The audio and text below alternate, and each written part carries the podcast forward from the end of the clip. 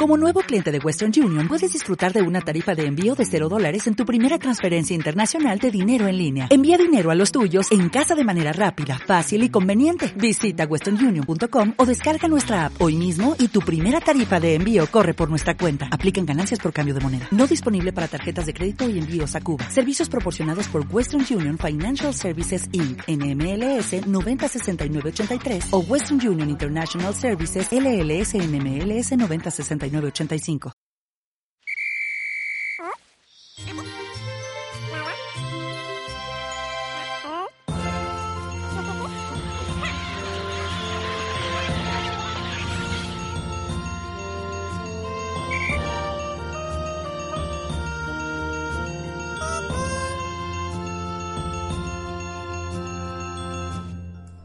Muy buenas y bienvenidos a otro programa de Cine Ludens Plus, este micro podcast en el que hablamos de cruces entre cine y videojuegos.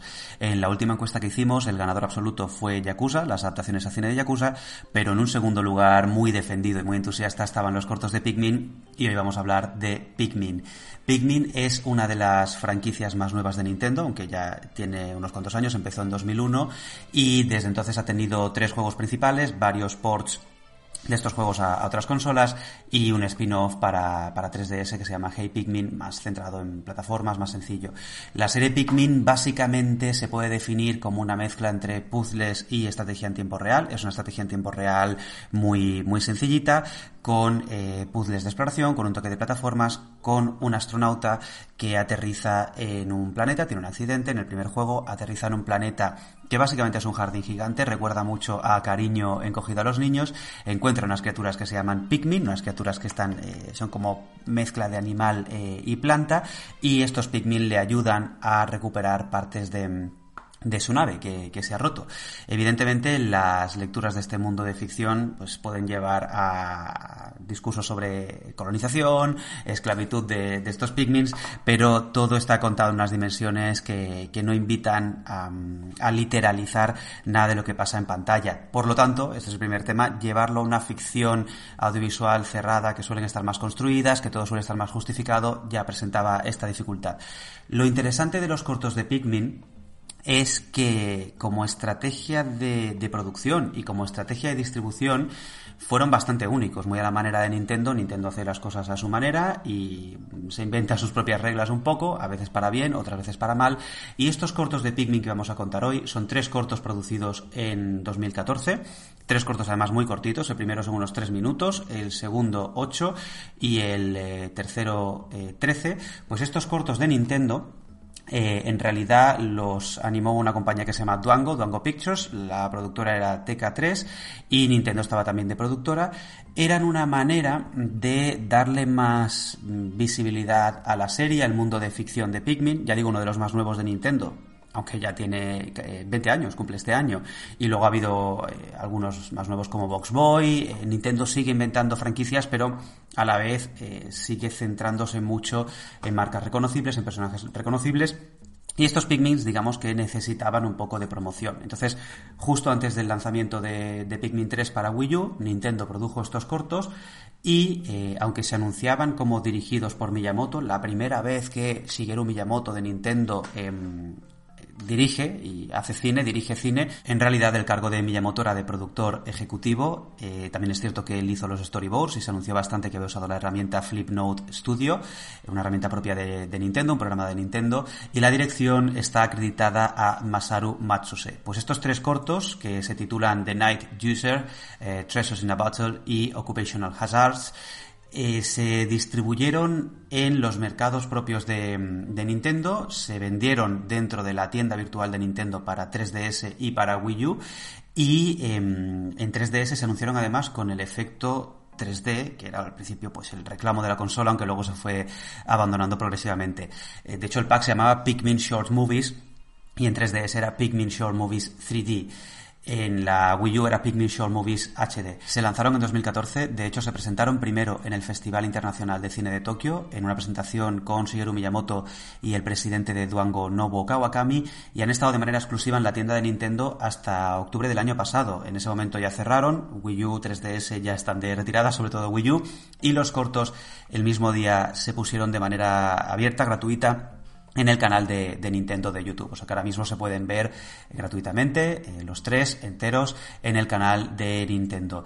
La peculiaridad de estos tres cortos, más allá de, este marketing de Shigeru Miyamoto haciendo cine, entre comillas, o de venderlo como parte de una aplicación especial, venderlo dentro del circuito de distribución de Nintendo, que aquí se estaba adelantando bastante a las plataformas, es que como adaptación tienen muy poco trabajo de transformación, es decir, son tres cortos que respetan íntegramente el mundo de ficción de los juegos y de hecho siguen las mismas reglas, siguen esta especie de liquidez que decía de, la ficción, no se toman demasiado en serio nada de lo que acontece y no cuestionan muchas cosas que son puramente de reglamento de videojuegos. Sobre todo el tercer corto, Occupational Hazards, es un enfrentamiento con un enemigo gigante y podría ser directamente una grabación o una cinemática, una secuencia de cualquiera de los tres juegos. Estos dos cortos se hicieron, ya digo, después de Pikmin 1 y Pikmin 2, justo antes de Pikmin 3, y están hechos con la estética, con eh, el paisaje sonoro,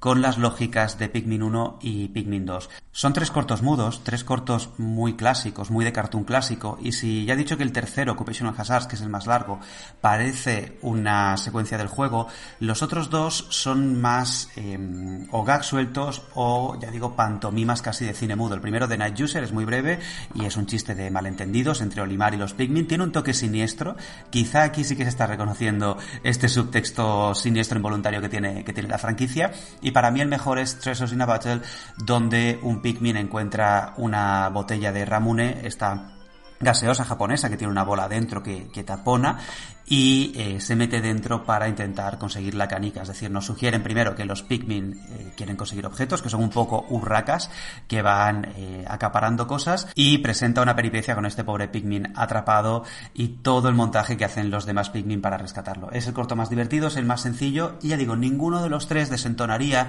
como cinemáticas, como pequeños sketches, como gags visuales incorporados dentro del juego. En este sentido, recuerdo que cuando hablaba de las adaptaciones de Sonic, decía que quizá lo mejor para Sonic serían eh, cortos como aquella intro de Sonic CD, como la intro de Sonic Mania, donde se nos presentara una especie de cartoon clásico sin demasiada densidad narrativa, sin tomarse demasiado en serio el mundo de ficción. Ya digo, estos juegos suelen tener coordenadas pues eh, muy etéreas, muy poco perfiladas, muy flexibles y eh, creo que Pikmin, por ejemplo, no daría para un largometraje convencional con desarrollo de personajes, con cuestionamiento de las reglas de la ficción, con esa típica lupa que aplicamos de pero si aquí los Pikmin han hecho esto, porque aquí hacen esto otro, sino que simplemente juegan con esas eh, coordenadas flexibles, lúdicas, que, que, hacen que el juego sea pues un juego mm, agradable, un juego cómico y un juego ligero. El hecho además de que Nintendo los hiciera dentro de su propia plataforma, que ya digo, ahora los ha derivado a, su canal de YouTube, pero bueno, sigue siendo su propio espacio,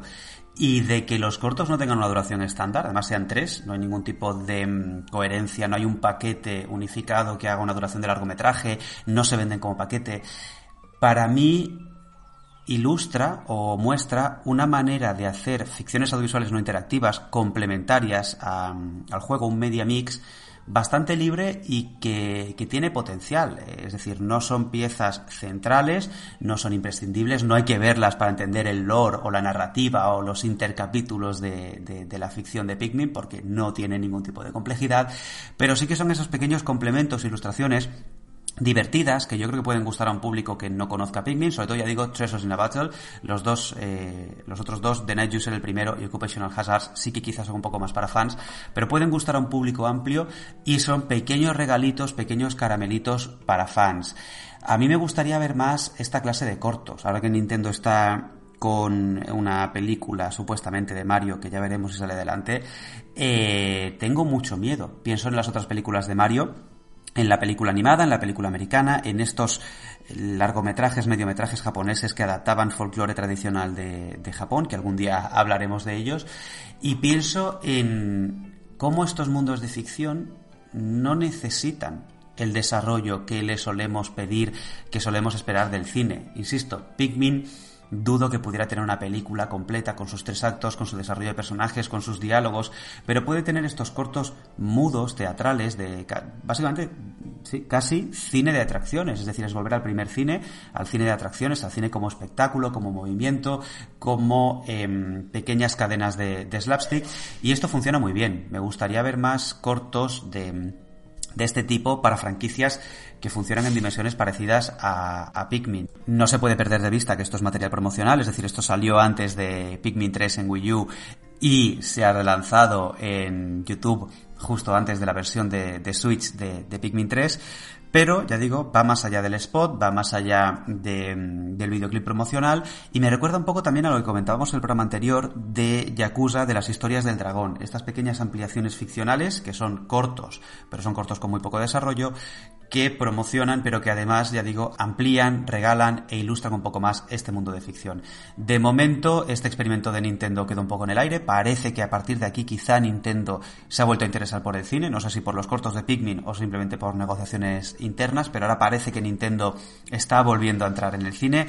Se ha eh, comentado hace poco que Nintendo tenía un acuerdo de producción con Netflix para hacer una serie de, de Zelda y otra de Star Fox. La más interesante para mí era Star Fox porque hablaban de marionetas, hablaban de stop motion y que las retiró de producción por la, por la filtración que hubo. Entonces parece que Nintendo no quiere perder el control de sus franquicias, pero que a la vez está experimentando. Ya veremos qué pasa. Estos tres cortos de 2014 de momento están ahí como una anomalía o como una anécdota. Se han relanzado en 2020. Nintendo tiene más adaptaciones por delante. Estaremos atentos y los comentaremos en futuros Cineludos Plus. Gracias por escuchar.